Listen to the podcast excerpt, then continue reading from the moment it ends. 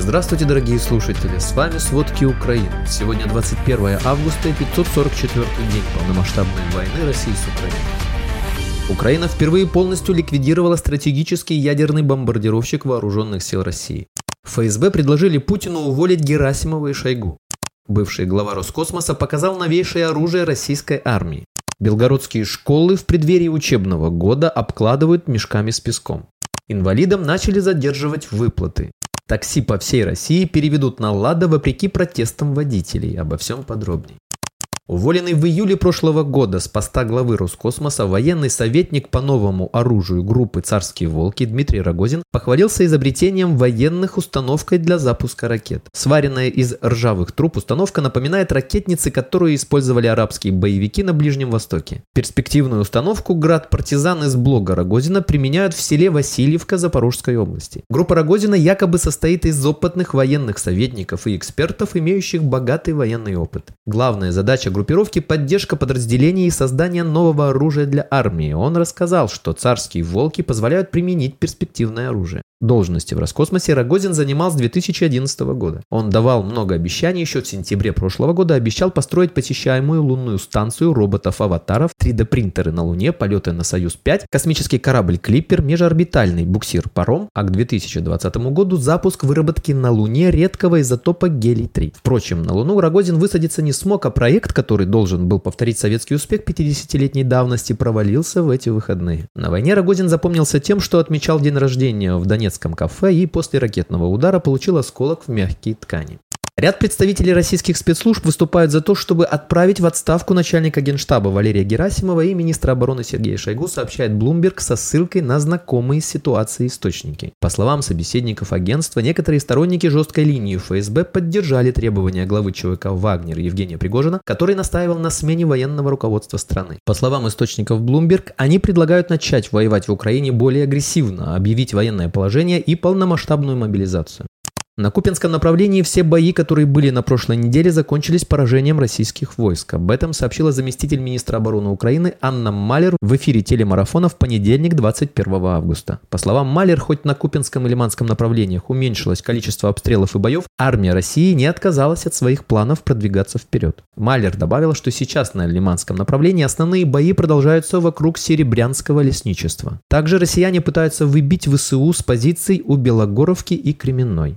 Благодаря удару дронами по российскому аэродрому в Новгородской области 19 августа Украина впервые полностью ликвидировала стратегический ядерный бомбардировщик вооруженных сил России. По информации, предоставленной Минобороны России 19 августа, было зафиксировано повреждение по крайней мере одного самолета. В сети, возможно, появилось фото военного аэродрома Сольцы Новгородской области после удара беспилотника. На фото виден полностью сгоревший Ту-22М3, говорится в сообщении. Как отмечает издание, у России не осталось инженерно-технической базы для нового строительства стратегических бомбардировщиков.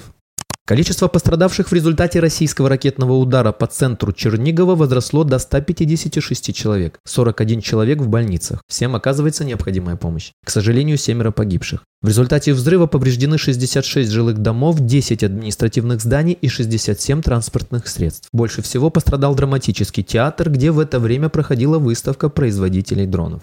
В Новобереславе Херсонской области россияне сбросили с беспилотника два взрывных устройства на мужчину, который шел по улице. Также российские войска прицельно ударили из танка по жилому дому в Казацком Херсонской области. В результате ударов погибло два человека. Об этом глава Херсонской областной военной администрации Александр Прокудин сообщает в Телеграме.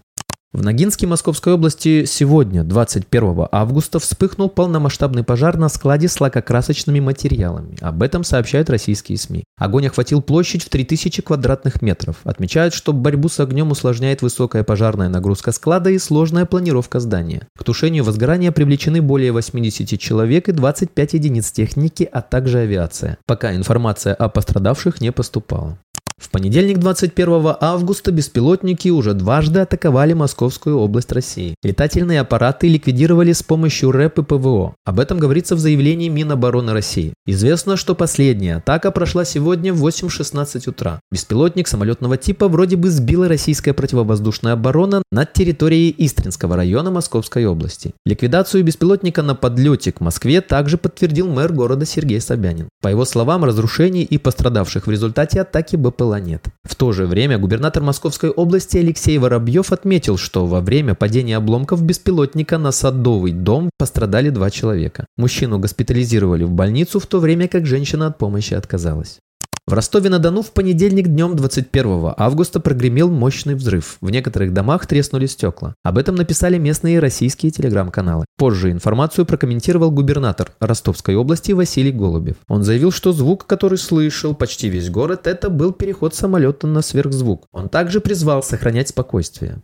Соединенные Штаты планируют нарастить производство боеприпасов, чтобы обеспечить вооруженные силы Украины зимой достаточным количеством вооружений. Об этом сообщает Вашингтон-Пост. Пентагон выделил 44,5 миллиарда долларов на производство вооружений для Украины и пополнение американских запасов. Пока почти 41% от этой суммы, 18,2 миллиарда долларов США, уже были направлены на подписание контрактов. По данным источников, администрация президента Джо Байдена сосредоточилась преимущественно на расширении производства 155 миллиметровых артиллерийских снарядов. Они десятилетиями были основой обычного арсенала Запада и оказались критически важными для Украины в продолжающемся контрнаступлении. Пентагон уже заключил контракты на почти 2,3 миллиарда долларов, чтобы увеличить объем производства с 12 до 20 тысяч единиц этого калибра в месяц. В дальнейшем, по планам военных США, он должен вырасти до 28 тысяч снарядов. А к осени 2025 года общее количество производимых единиц должно достичь 1 миллиона в год.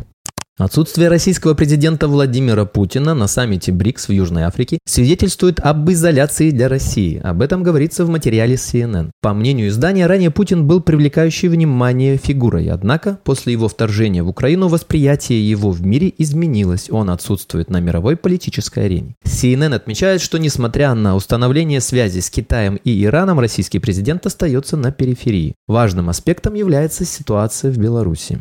20 августа Украина и Нидерланды договорились о поставках истребителей F-16. Украине передадут 42 самолета после тренировки пилотов и инженеров, сообщил президент Украины Владимир Зеленский. В то же время, как уточнил Марк Рютти, Нидерланды пока не знают, сколько F-16 передадут Украине. Марк Рютти на пресс-конференции отметил, что обучение будет проходить в Нидерландах, Дании и Румынии. Накануне стало известно, что украинские пилоты, инженеры и техники уже начали обучение на американских истребителях F-16. При этом в программу обучения также входит проходит обучение английскому языку. В преддверии начала учебного года окна белгородских школ начали закладывать мешками с песком. Телеграм-канал «Белгород Молния» опубликовал фотографии, на которых видно, как большие окна гимназии номер один на улице Чумичева заложены мешками с песком. Подобные меры будут приняты и в других учебных заведениях. Известно, что мешками уже начали обкладывать индустриальный колледж. Для выполнения этой задачи были вовлечены не только сотрудники школ, но и родители. Руководство образовательных учреждений просит родительское сообщество оказать физическую помощь в перетаскивании мешков с песком, которыми будут обкладываться окна первых этажей. Райфайзен банк объявил о новом ужесточении условий валютных переводов. С 1 сентября банк, который по собственным данным обеспечивает половину всех внешних платежей в российской экономике, вводит комиссию 50% за входящие переводы в долларах из других банков. Минимальный размер комиссии 1000 долларов, но не более суммы поступления, максимальный 10 тысяч долларов. Банк объясняет, что вынужден ограничивать количество входящих переводов в долларах в связи с изменением рыночных условий и рекомендует использовать другие способы получения получения платежей.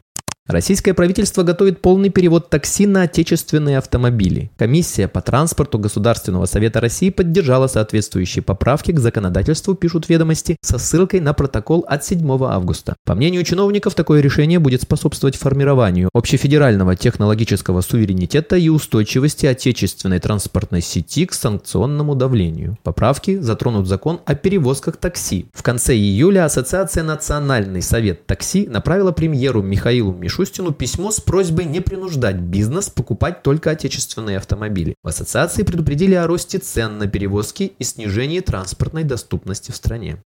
Люди с инвалидностью перестали вовремя получать выплаты из бюджета на покупку технических средств в реабилитации, а также компенсации за самостоятельное их приобретение. Проблема масштабная. Повально идут жалобы из всех регионов без исключения, заявила РБК председатель Совета Всероссийской организации родителей детей-инвалидов Елена Клочко. По ее словам, трудности с выплатами начались еще в прошлом году, а в этом их задержали с февраля по июнь. Раньше не было таких сильных задержек, отметила Клочко. Как только средства поступили в регионы, ее ее организация рекомендовала родителям детей-инвалидов быстро обращаться со своими нуждами в отделение Социального фонда России. В результате санкций и роста спроса отдельные виды ТСР подорожали более чем на 30%, а коляски на 47%, признавал в конце июня замглавы Минтруда Алексей Вовченко. Также он сообщил, что у соцфонда случился существенный дефицит финансов для выплат людям с инвалидностью. Спасибо, это были все главные новости о войне России с Украиной к этому часу. Помните, правда существует, а мы стараемся сделать ее доступной. Если вам нравится то, что мы делаем, пожалуйста, поделитесь этим подкастом с друзьями в России. Также, если вы хотели бы помочь нам делать материалы еще более качественными, пожалуйста, оставляйте фидбэк.